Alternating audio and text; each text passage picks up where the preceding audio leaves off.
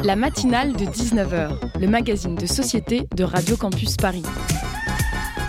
On y parle de sujets sérieux, de sujets moins sérieux, de ce qui se passe en Ile-de-France et de débats pas forcément consensuels.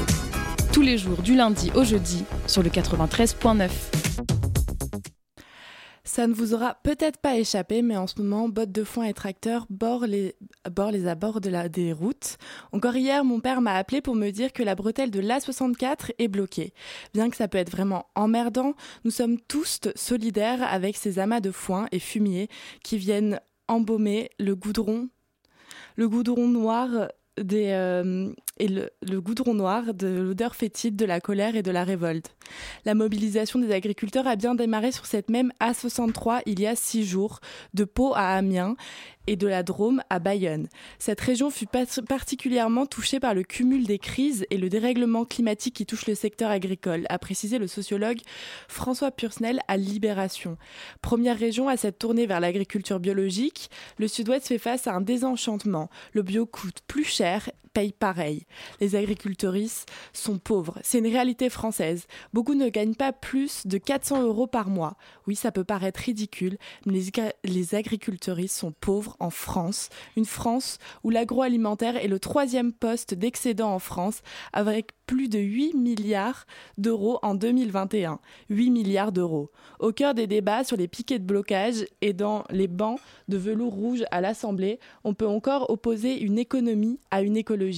Pour les socialistes, la réponse est négative. La gauche accuse un libéralisme débridé en attendant comme le précise le député communiste Sébastien, Jumel, les agricultrices veulent nourrir et pas mourir. En effet, la mobilisation a malheureusement fauché par le voile noir de la mort d'Alexandra Sonar, une agricultrice engagée. Petite quarantaine, elle a été fauchée avec son conjoint et sa fille par une voiture qui défia le barrage. Sa fille de 12 ans succombe à l'hôpital. Ils veulent nourrir, pas mourir. Tout le style, tout le verbe de la classe politique ne touche plus nos agricultrices. Sentiment de malaise, de gâchis. Et comme le dit lui-même le ministre de l'Agriculture sous les huées de l'hémicycle, la profession est touchée par un sentiment de relégation, mépris et déclassement. En effet, au cœur de nos vies, elle semble condamnée pour ceux qui la font vivre à la mort de ce, déclassement à une perte de sens face aux injonctions contradictoires et au mépris de classe, la profession connaît le plus haut taux de suicide. Il est difficile de trouver sa place dans cette société sous l'égide de la FNSEA, le principal syndicat agricole qui conserve une image quasi pastorale de la profession, une technocratie parisienne déconnectée des territoires. Cette profession est déchirée entre libéralisme et souveraineté alimentaire à l'aune de la guerre euh, en Ukraine et de l'impérative transition écologique. La difficile transition et l'absurdité de leurs contraintes se fait une image de couteau sous la gorge pour nos agricultrices. Cette relation tumultueuse avec l'État est comme inhérente à la Ve République, explique l'historien Edward Lynch à Mediapart. Depuis les années 60, les révoltes paysannes se font dans la violence et le mode opératoire du blocage est fréquent depuis les années 90. Les promesses du gouvernement Attal ne convainquent personne. Après ces cinq mois de belles paroles à l'éducation, cet Emmanuel Macron embryonnaire a mis au cœur de son mandat la simplification administrative pour répondre à la requête de la FNSEA, à la simplification du contrôle des normes d'hygiène et environnementales. Le gouvernement n'hésita pas à renvoyer la faute aux associations écologistes rappelant l'épisode des méga-bassines de Sainte-Soline. Mais eux, que font-ils? En 2018, Emmanuel Macron avait promulgué la loi Egalin pour une meilleure rémunération. Cette loi visait à la non-négociabilité des matières premières, mais celle-ci n'est toujours pas respectée. Il reste payé en deçà du prix de production.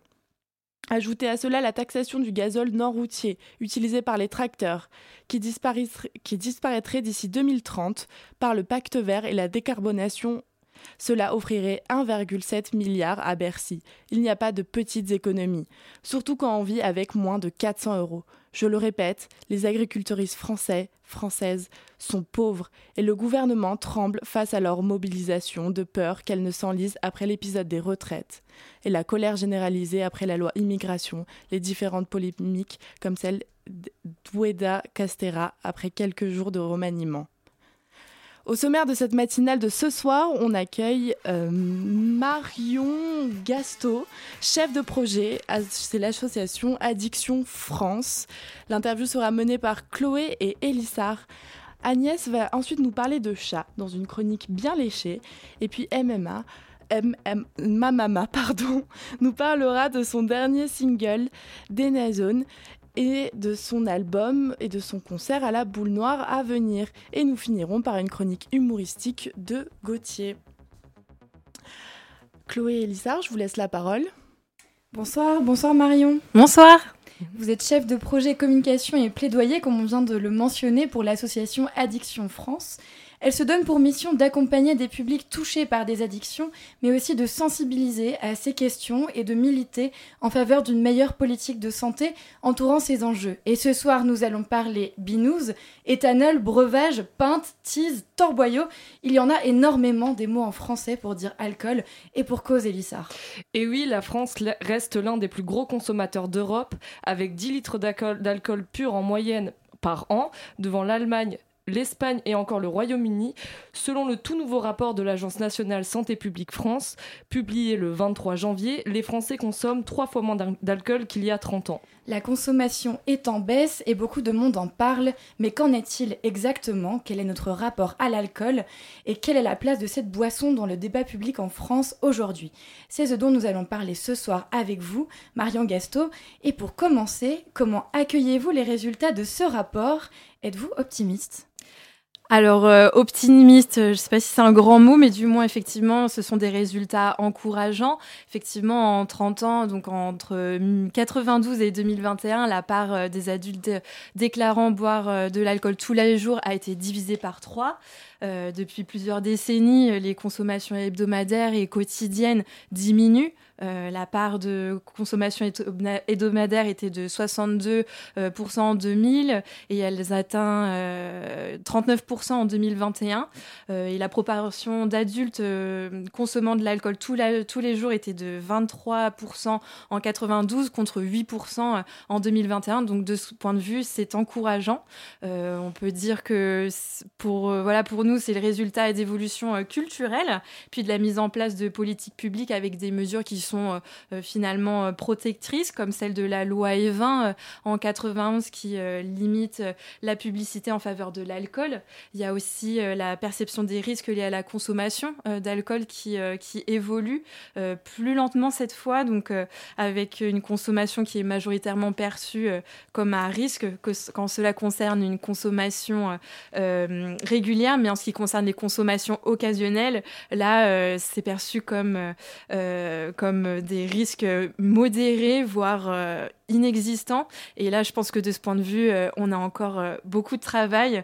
Et euh, il reste important de souligner effectivement que la conso bah, d'alcool, peut-être qu'on y reviendra, mais est responsable encore d'environ 41 000 décès par an en France. Et ça fait partie d'un des premiers facteurs de risque de décès prématurés. Et donc, je pense qu'effectivement, c'est important de ressouligner ces chiffres malgré effectivement des, des résultats et des chiffres qui, qui, qui sont en baisse en termes de consommation euh, sur, euh, euh, sur tous les types de consommation d'ailleurs. Comme on l'a évoqué en introduction, la France boit plus que ses voisins. Seriez-vous dans quelle proportion exactement et s'il y a une grosse différence entre les pays alors, une grande différence entre les pays, euh, tout dépend euh, des pays euh, lesquels on parle. C'est vrai que les chiffres de l'OCDE, donc 2023, donc encore très récent, montrent que les six premiers plus gros consommateurs d'alcool, donc au sein de l'OCDE, sont les pays de l'Est. Peut-être que je ne vous l'apprendrai pas. Du moins, la France est quand même le dixième pays le plus consommateur hein, de, l'OCDE parmi les, ses 38 membres, donc ce qui reste quand même conséquent. Et, et en termes d'alcool, donc on est à, euh, comme vous l'indiquiez en introduction, euh, encore à plus de 10, euh, 10, litres d'unité d'alcool pur donc, par an, donc ce qui reste toujours bah, conséquent quand on voit ce que peuvent représenter donc, ces, ces 10 litres sur une année. Mm. Et Donc justement, depuis euh, la publication de ce rapport, euh, le 23 janvier, beaucoup de médias ont relayé les résultats des rapports. Dans un contexte de Dry January, qui est une période où l'on parle déjà beaucoup d'alcool et du fait de ne pas boire, d'après vous, l'alcool figure-t-il aujourd'hui parmi les grands sujets, les nouveaux grands sujets de société et de débat politique? Alors c'est effectivement une question euh, très large. Euh, on pourrait vraiment en parler euh, de, nombreuses heures, mais la consommation d'alcool, bah, voilà, elle est vraiment présente dans toutes les sphères de, la société encore à l'heure actuelle. elle rythme vraiment tous les événements de, la vie sociale, hein, que ce soit une naissance, un mariage, un anniversaire, un after work, enfin vraiment le, le soirée d'entreprise aussi parfois. Donc les, les, événements vraiment festifs euh, sont euh, très largement représentés par de la consommation d'alcool encore aujourd'hui. Euh, dans le débat politique, finalement, on voit que bah, la, question revient de plus en plus parce que voilà, les, associations notamment de, prévention, l'ensemble des acteurs sur le sujet et, les, données, Santé publique France, OFDT, mais aussi l'INSERM sur l'aspect aussi scientifique, montre, bah, voilà, montre qu'il y a encore beaucoup de travail à faire euh, sur le sujet. Et euh, donc, euh, au niveau du débat politique, on essaie d'impulser en fait cette dynamique afin de, montrer tout le travail encore à réaliser. malgré tout, voilà, au niveau de, certains bords politiques, du coup, ça, a du mal à, apprendre du fait de, la tolérance sociale vis-à-vis de, de l'alcool que l'on peut avoir en France. Et, et c'est vraiment un sujet sur lequel on, voilà, il, faut, il faut travailler au quotidien pour que, ce, pour que le, le, les chiffres donc, euh, baissent et qu'on euh, on ne sous-estime pas justement euh, ces consommations, qu'elles soient importantes quand même modérées, étant donné que les risques sont, sont, sont importants. Justement, comme vous l'avez dit, chaque année, l'alcool est responsable de 41 000 décès par an en France, mais aussi de 8% des nouveaux cas de cancer. Y a-t-il suffisamment de prévention en France, d'après vous?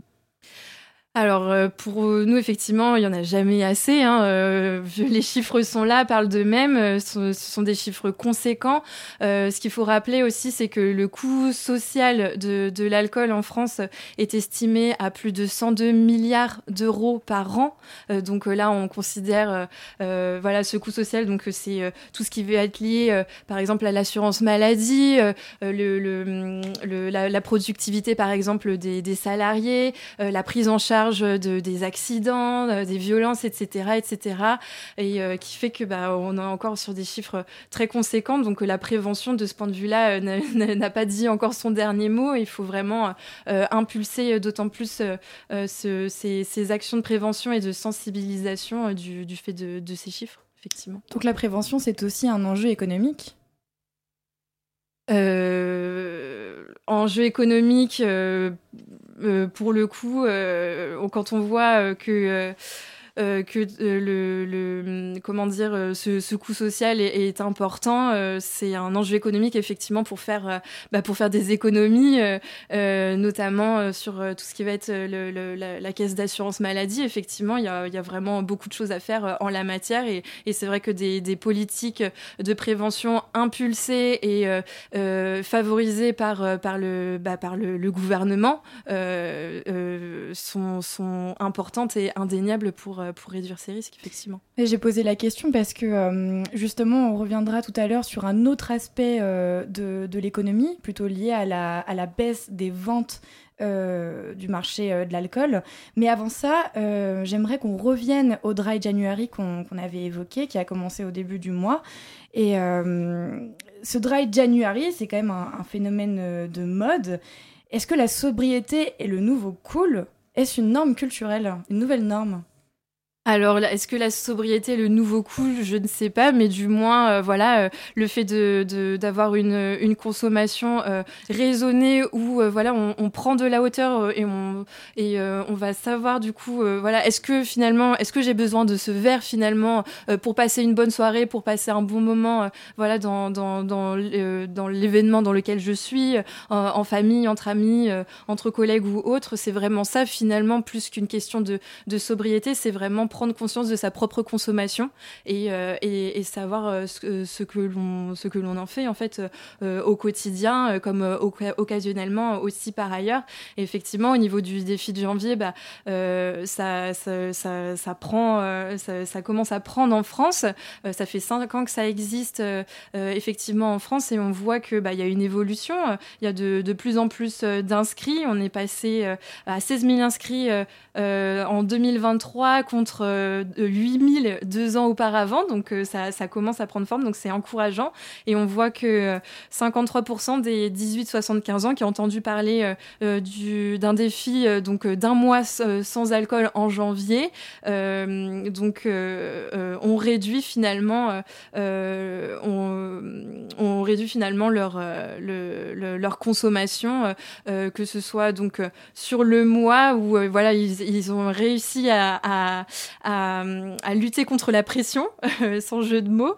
Et puis, euh, et puis ensuite, euh, euh, vraiment avoir déclaré avoir modifié leur consommation. Mais là, sur le plus long terme, effectivement, aussi, ça, fait, ça me fait écho aussi à l'envoyé spécial, il me semble, de, de, la semaine dernière sur le sujet où le, journaliste, du coup, a fait le test pendant un mois. Et, bon, il a craqué à certains moments et c'est pas grave. Ça fait partie aussi des défis de janvier. Mais voir bah, en fait que euh, bah, euh, effectivement on peut être euh, plus à même de boire dans certains moments et c'est ça en fait qu'il faut prendre conscience et, et c'est un très bon exercice et qui permet ensuite de dans la vie de tous les jours et pas seulement en janvier bah, de, de, se questionner sur sa consommation au, quotidien donc c'est très positif de ce point de vue là. Marion Gasto, on va vous retrouver, mais avant une petite pause musicale avec Brown Steel de Shocker.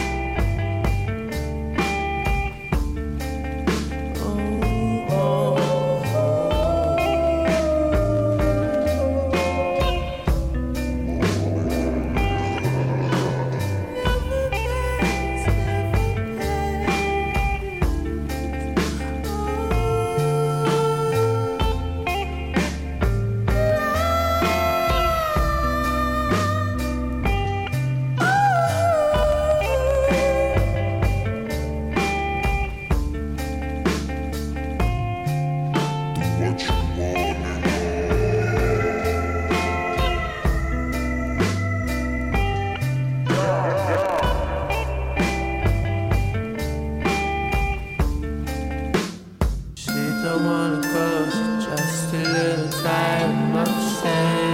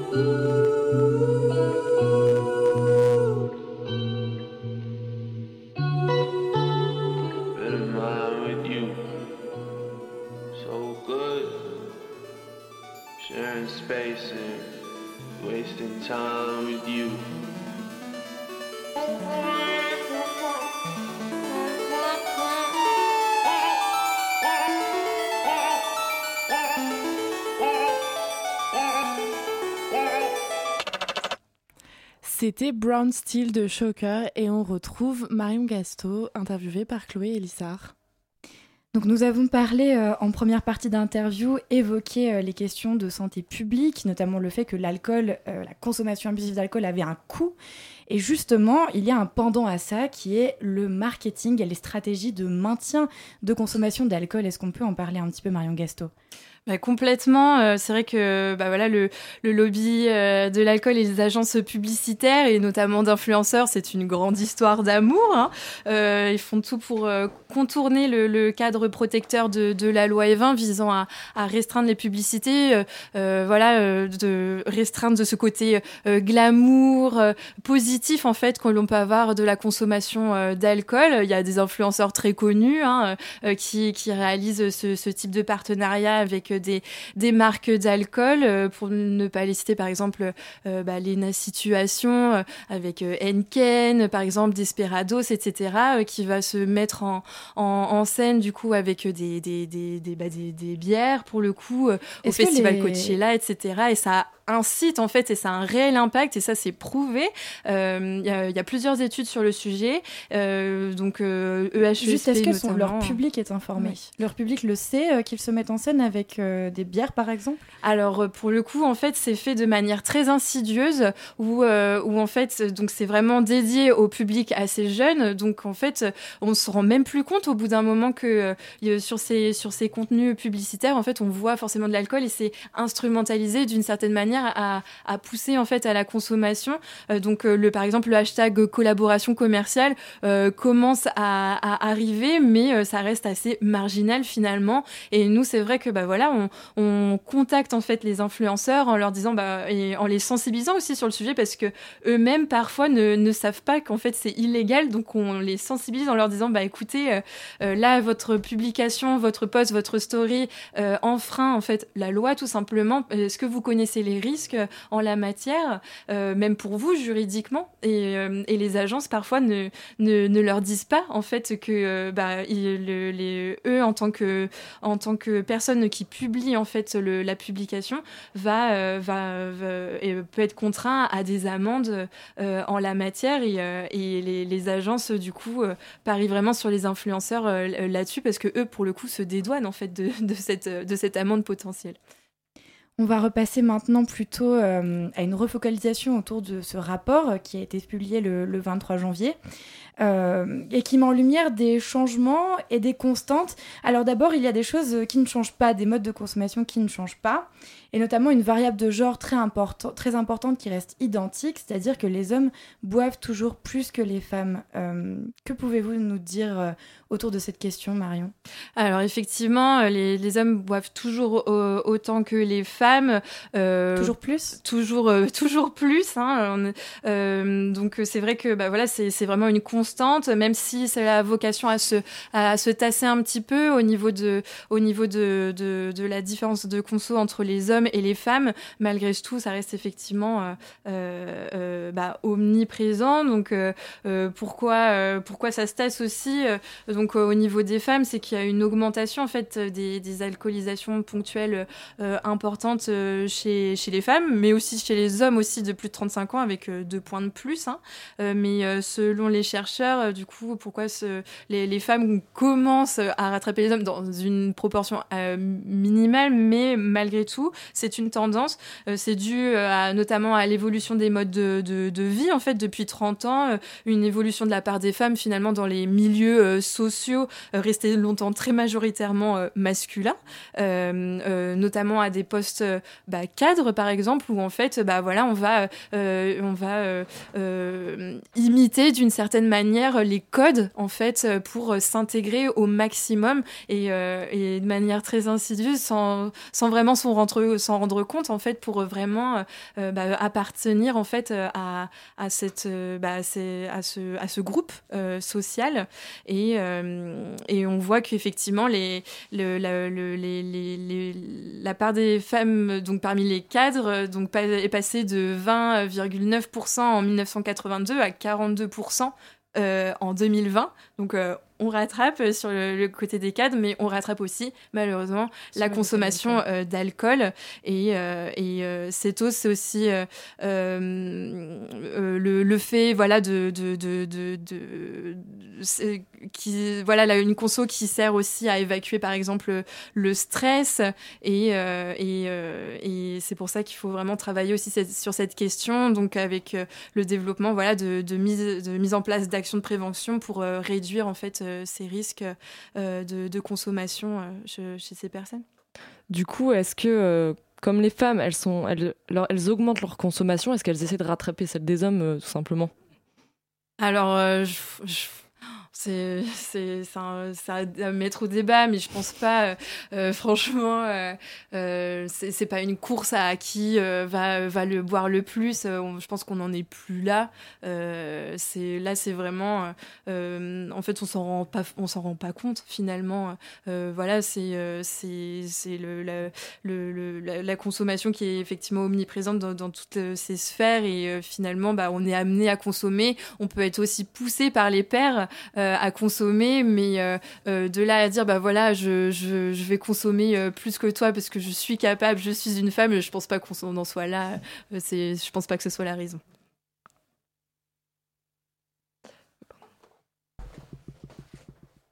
Il y a un type de consommation qu'on a évoqué en pointillé mais qu'on n'a pas encore nommé, c'est le binge drinking. Est-ce que vous pourriez nous en parler un petit peu? Alors euh, oui, donc euh, le, binge drinking, euh, également appelé, on va dire, beuverie express ou encore alcoolisation massive, c'est un terme anglo-saxon qui se traduit par alcoolisation ponctuelle importante, du coup, en, en France. Et c'est-à-dire que c'est une consommation d'au moins 5 verres d'alcool standard en une seule occasion dans un temps euh, très court.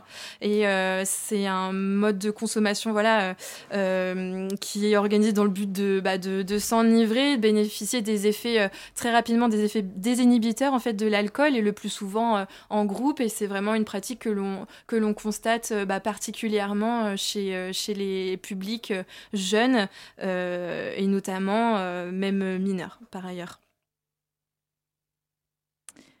Euh, ce phénomène euh, est donc en hausse chez les femmes de plus de 35 ans. Que pensez-vous euh, de ce résultat d'études? On mentionnait la population cadre tout à l'heure. Ce ne serait pas lié à ça par hasard? Ah bah, Complètement, c'est complètement lié effectivement sur, bah, sur, sur ces résultats où vraiment voilà, il y a les, les, bah, les, les, femmes qui, qui, qui, sont davantage présentes dans des, dans des, dans des sphères sociales, voilà, évacuer la pression aussi euh, sociale et euh, euh, la, pression voilà, de, de, la vie en général. Et puis, et donc, donc c'est pour ça aussi que les, les API augmentent chez elles en voilà, deux, points, deux points de plus par rapport aux anciens chiffres. Donc, il, faut ne, il ne faut pas minimiser en fait cette augmentation, même si elle reste encore mineure malgré tout.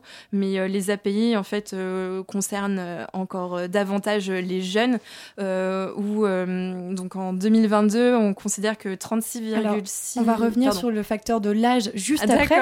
Il y a déjà un autre facteur que j'aimerais aborder euh, avec vous qui est assez surprenant, c'est celui des disparités selon les régions qui ne correspondent d'ailleurs pas toujours aux stéréotypes euh, que l'on en a. Par exemple, on s'imagine souvent que le Nord est une région plus consommatrice d'alcool, alors que d'après le rapport, la région Hauts-de-France affiche un taux inférieur à la moyenne nationale. Et en fait, c'est l'Occitanie qui arrive en tête, avec une part de consommateurs d'alcool quotidien de 11% chez les 18-75 ans. Que comprendre de ces disparités régionales?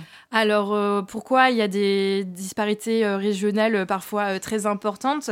C'est qu'il y a une variation en fait entre les régions euh, qui sont influencées par de multiples facteurs.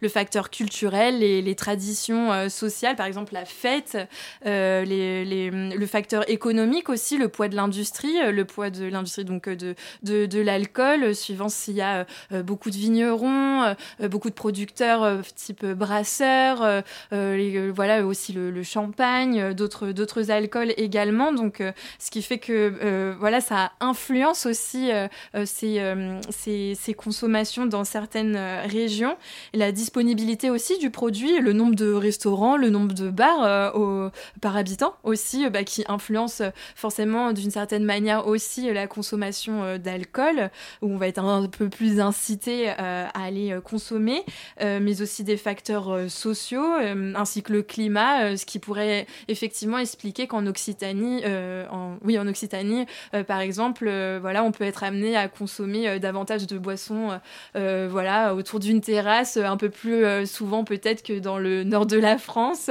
où c'est un peu plus venteux et pluvieux.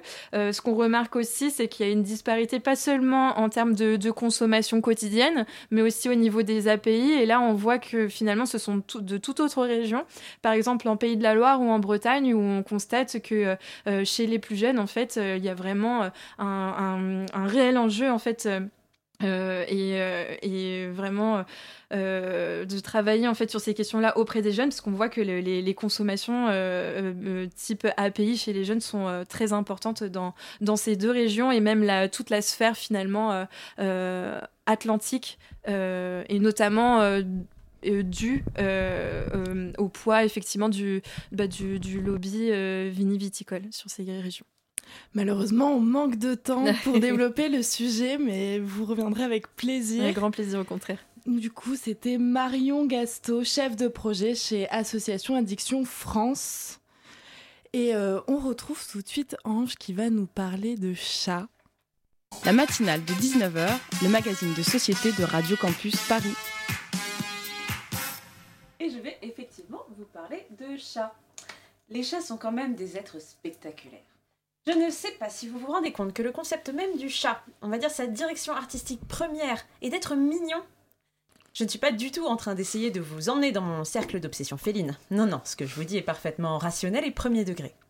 Si nous trouvons les chats mignons, adorables, trop choupinous, c'est parce qu'ils ont de grands yeux, une grosse tête, un petit corps plus ou moins dodu, et pour vous la faire courte, ils nous font penser à des bébés et suscitent en nous des instincts primaires qui nous poussent à vouloir les cajoler et les protéger. Et le pire est qu'ils le savent très bien et qu'ils ont parfaitement compris que leur petit stratagème fonctionne à merveille. Tenez, un autre exemple. Est-ce que vous saviez qu'un chat dans la nature ne miaulait pas? Non, non.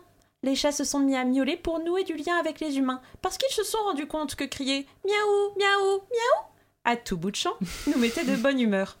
On est littéralement sur du cirage de pompe parfaitement rodé. On connaît bien sûr le rouquin bondissant, bondissant et surexcité, le noir et blanc câlin et affectueux, mais moi, mes amis, j'ai envie de vous parler de mon petit préféré, du vilain petit canard de cette grande famille féline, ou en l'occurrence, du vilain petit chat noir. Vous connaissez sans doute sa réputation de vous porter la poisse dès que vous le croisez, au même titre que de passer sous une échelle ou bien de casser un miroir.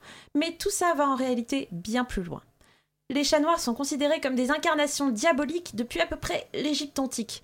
Donc pour vous donner un référentiel, comptez à la louche euh, deux ou trois millénaires avant Cléopâtre ou Jésus-Christ, comme vous voulez. Oui, c'est assez vertigineux, je suis d'accord. C'est un petit peu à cette époque le Golden Age du chat, on peut appeler ça comme ça, qui devient à ce moment l'objet de vénération par excellence. Mais ça ne concerne pas les chats noirs. Non, non, non. On les voit déjà comme des ennemis, des, des espions. On pense même qu'ils sont possédés par des démons. L'Inquisition n'a donc a priori rien inventé de ce côté-là, pas vraiment original.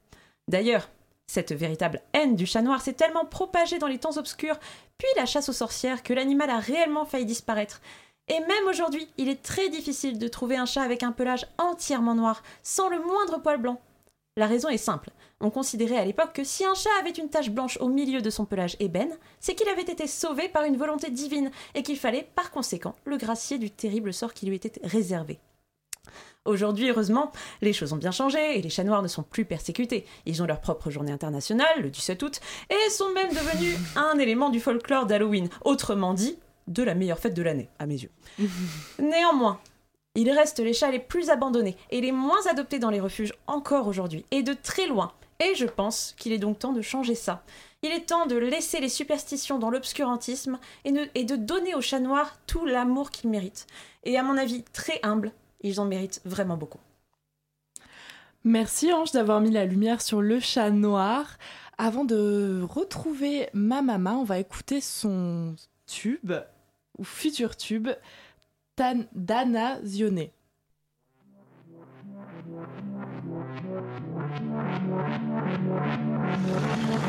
Oh, mate, can you pass me a fag, please? With the absolute greatest of pleasures, my friend. Bye.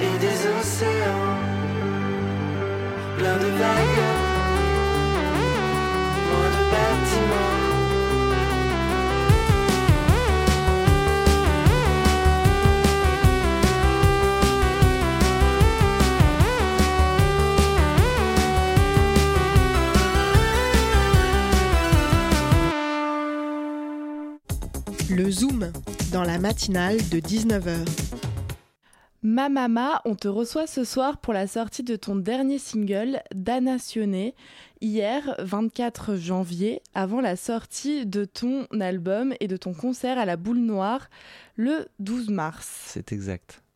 Danation, euh, ou Danationné, je sais pas. Danationné. c'est une pilule euh, médicinale de motivation et d'entrain.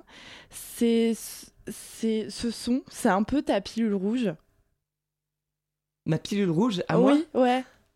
Euh, oui, c'est. Euh, disons que ça part d'un, d'un, principe euh, qui est de, de, se dire que parfois je, me sens très inactif et que c'est un peu une chanson cheer up. C'est.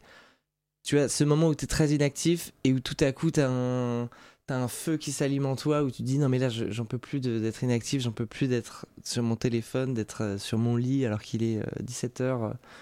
Euh, et donc voilà, c'est ça. C'est la musique qui te, qui te met en joie. Ouais, c'est ça. Enfin, Je, je l'ai faite pour ça en tout cas. Dans le style musical, il y a un côté euh, très années 80, je trouve, avec les petits synthés, l'anglais parlé, samplé bien britannique mhm. au début du son même. Qu'est-ce que signifie ce mélange? Euh, en fait, je suis obsédé euh, depuis toujours par ces, mini-enregistrements parce que je trouve qu'ils donnent un peu des, pistes euh, vers des histoires qu'on se fait un peu tous. Genre, je, je sais pas ce que toi tu ressens quand tu entends ces voix, mais je trouve que ça projette, on imagine des gens, on imagine, enfin voilà, ça, met des images. Et, euh, euh, j'adore ça, donc euh, je, je, je, mélange, je vais toujours dans mes notes. En fait, ça, c'est un mémo vocal que quelqu'un m'a envoyé. Et je, vais toujours dans mes vidéos, dans mes, dans mes mémos vocaux, des trucs que je me suis enregistré moi ou des ambiances que j'ai faites. Et j'adore mélanger ça, je trouve que ça donne énormément de profondeur aussi en termes de texture. Tu fais un peu de collage musical. C'est ça. Trop cool. Euh, et du coup, il y a un côté aussi euh, hyper euh, psychédélique euh, du clip. Euh, pourquoi? Euh, parce que c'est une de. Enfin, c'est euh, mes origines un peu. J'adore. Euh, j'adore le psyché, j'adore les effets, j'adore. euh, j'adore ça. Donc, euh, on a voulu ramener une image. ouais, une image psyché pleine de couleurs euh, qui attire le qui attire l'œil. Ma maman, tu fais beaucoup de choses seule, euh, que ce soit dans les textes, les prods, la réal de tes clips. Euh, c'est un choix de prendre tout ça en charge? Euh, oui, je crois que j'ai du mal à travailler. euh, je suis, peut-être trop timide pour travailler avec des gens. Je sais pas. J'ai énormément de pudeur quand je fais de la musique. Et euh, donc j'aime faire ça seul. Et, puis comme je, je sais un peu tout faire de par ma formation aussi technique où je suis ingénieur du son, je sais pas, c'est un, un peu un plaisir pour moi de, de, de pouvoir, euh, alors que je suis pas très bon à la batterie, euh, pouvoir m'enregistrer moi-même, euh, jouer à la batterie et le faire euh, 50 fois sans embêter personne. Et puis après, prendre juste une, une ou deux boucles, tu vois, utiliser un peu toutes les techniques modernes de production pour pouvoir faire comme si j'étais un excellent musicien alors que c'est pas, c'est pas le cas. Bah, on y croit en tout cas. Euh, cet autre single Sionnet annonce ton album Hier sera meilleur qui sort le 1er mars. Ce titre, il veut dire quoi? Que n'arrêtes-tu pas à sortir de ton passé? Hmm. Ben, c- j'ai en- j'avais envie de jouer euh, sur l'ambivalence euh, de manière générale dans l'album. Et là, c'est l'ambivalence de, de dire, voilà, hi- parler du passé, la nostalgie, je suis quelqu'un de très nostalgique. Mais euh, rajouter à cette phrase euh, une touche de, de positivité. Hmm. Euh, et puis voilà, opposer hier et le futur. Et, et voilà, j'avais j'avais juste envie de faire quelque chose d'ambivalent pour pour dire d'une part que en fait la nostalgie c'est c'est un sentiment qui peut être aussi assez agréable. Euh, moi, je me replonge avec plaisir dans des sentiments, dans des odeurs, dans des Enfin, euh, voilà, par exemple, à Paris, j'ai habité dans plein d'endroits et j'adore me rebalader dans les quartiers dans lesquels j'ai vécu. Et c'est de la nostalgie, mais c'est de la nostalgie assez, assez positive. C'est Et cette joie, cette fougue dont tu parlais tout à l'heure, euh, la nostalgie? Non, la, la nostalgie, pour moi, c'est se souvenir du, du passé d'une manière euh, mélancolique, mais, mais pas que mélancolique, aussi, euh, aussi assez heureuse. Ok. Et dans cet album, il y a aussi euh, Il Mondo et Pieno di Parole. Désolée Oui. pour mon italien. Je t'en prie. Et euh, justement, le titre italien sorti euh, le 28 juin 2023 Ouais. euh, se sont traduits en attachement chez toi à cette terre, l'Italie? Euh, oui, j'ai vraiment une passion pour, euh, pour euh, la culture italienne, que ce soit la gastronomie, mais surtout la langue. Je trouve que c'est une langue absolument magnifique. J'ai toujours rêvé de parler italien. Souvent, je. Parce que tu, tu parles pas italien. Non, je parle pas. Enfin, euh, non, je parle pas italien, mais la personne avec qui j'ai fait le morceau euh, parle italien. Et souvent, je me prends de motivation, je télécharge les applis là, Duolingo, tous ces trucs et tout. Je, je me mets à essayer de parler italien. Et euh, bon, comme je pratique pas, euh, forcément, au bout d'un moment, j'abandonne. Mais euh, ouais, j'ai vraiment une passion pour l'Italie. J'ai des racines italiennes. Mon arrière-grand-père était italien. Enfin, oui, était italien. Donc voilà. Il y a un artiste italien qui t'inspire? J'aime beaucoup Giorgio Poi. Je sais pas si tu vois, ou Calcutta, son dernier album, mais ou Lucio Battisti, évidemment, plus ancien. Mais euh, Giorgio Poi, euh, c'est vraiment une de mes grosses refs euh, actuellement euh. Euh, le concert à la boule noire, c'est le 12 mars. Euh, Mhm. Qu'est-ce que tu as envie de transmettre sur cette scène? Euh, J'ai un peu envie de transmettre cette. euh, euh, moi, je, suis- je suis vraiment passionné de, de musique et de musique un peu euh, vintage, on va dire. Et les, les plus beaux lives, je trouve que c'est un peu ces lives euh, années 70, euh, les Led Zepp, les Pink Floyd. Enfin, moi, ce qui a changé ma vie, c'est vraiment de voir euh, le film Live à ton pays de Pink Floyd. Ça a vraiment, euh, ouais, ça, a, ça a changé ma vie. Et, euh, et donc voilà ce que j'ai envie de transmettre en live, c'est un peu ce retour euh, à du live, c'est-à-dire que je- j'utilise aucune euh, bande, euh, il y a beaucoup de parties improvisées, euh, c'est très joué en fait, et j'ai eu la chance de trouver euh, deux euh, musiciens incroyables qui, m'accompagnent, et, voilà, on joue vraiment comme un groupe, c'est réarrangé exprès pour le live, c'est vraiment voilà un, tra- un travail en, en, plus que j'ai fait, c'est pas voilà, je vais pas juste délivrer l'album comme, comme on l'entend, même d'ailleurs, pas du tout. Donc c'est Et une c'est beaucoup plus rock aussi. euh, plus rock. donc Ouais, plus. C'est une autre expérience de l'écoute de Oui, ta musique. Complètement. Ok, c'est cool. Et euh, du coup, ton nom, de- ton nom d'artiste, c'est Mamama. Oui. Résonance entre la mama italienne. Exact. euh, et, euh, et ça, c'est de l'alsacien aussi. Oui, c'est ça. En fait, Mamema, c'est grand-mère en alsacien. Mais ça s'écrit Mamama. Et euh, donc voilà, je voulais faire le mélange entre euh, mes racines. En gros, mon arrière-grand-père a immigré euh, dans la vallée de Münster, qui est un endroit tout à fait paumé euh, d'Alsace, mais qui est magnifique. Et donc voilà, j'avais un peu envie de d'évoquer d'évoquer ça. Mes racines. C'est important pour toi de parler de tes racines, du coup? Oui, oui, parce que euh, j'y suis très attaché. J'ai grandi en Alsace, j'ai eu une, une enfance euh, tout à fait heureuse. Et euh, La musique a eu une importance dans ton enfance? Ouais, oui, oui, oui, euh, énorme. Euh, oui, énorme. En seconde, j'ai eu la chance de redoubler en fait.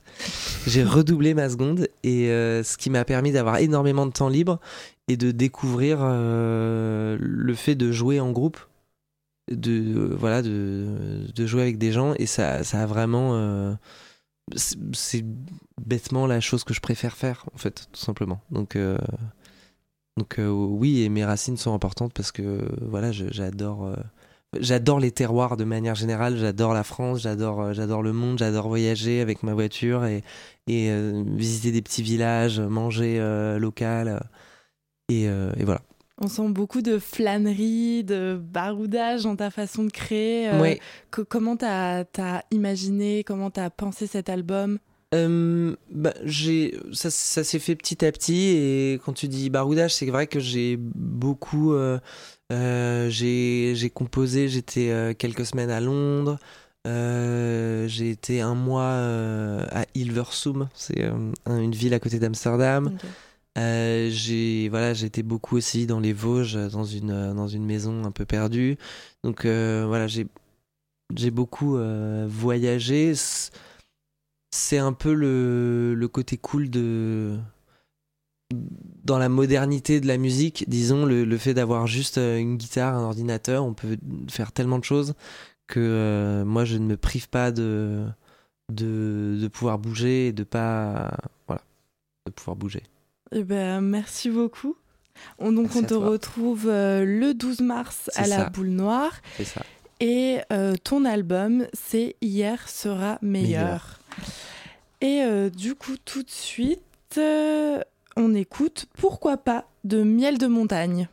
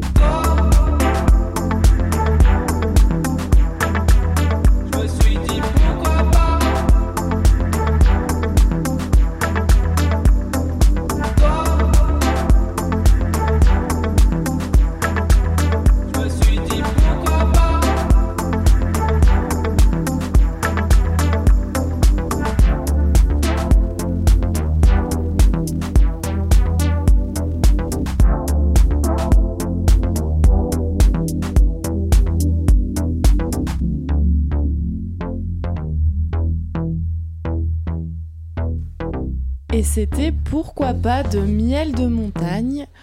Et on retrouve tout de suite la chronique de Gauthier. La matinale de 19h sur Radio Campus Paris. De tout temps, l'homme s'est demandé comment allait être la 31e chronique de Gauthier sur Radio Campus Paris. en effet, l'outil de la radio a énormément évolué au fil des époques. Voilà. Dans ce billet d'humeur, nous te demanderons comment rédiger une chronique humoristique de, Radio Campus, de Gauthier sur Radio Campus Paris, en faisant attention à rester en surface et en ne répondant jamais vraiment à la question, tout en prenant bien soin de s'arrêter dès que la durée minimum requise pour rendre la chronique sera atteinte, environ 3 minutes, note de la rédaction. Dans un premier point, dans un premier point, pour commencer, d'abord, premièrement, en premier lieu, en préambule, nous évoquerons les différentes manières de gagner du temps lors de la rédaction d'une chronique radiophonique. Et ensuite, dans une deuxième partie, après ça, postérieurement, ultérieurement, nous nous attarderons sur les nombreux mécanismes caractéristiques des chroniques de Gauthier sur Radio Campus Paris. Alinéa, grand 1. Il y a bien des manières de gagner du temps dans une chronique. Parler très très lentement, articuler de manière très exagérée, marquer des pauses complètement injustifiées. Euh, en régie, euh, vous pouvez lancer le son que je vous ai envoyé, s'il vous plaît Vous pouvez faire un signe de la main au réalisateur pour qu'il envoie un son que vous avez enregistré au préalable dans lequel vous ne dites pas grand-chose de plus que ce que vous auriez pu dire en direct, mais au moins vous avez gagné une dizaine de secondes.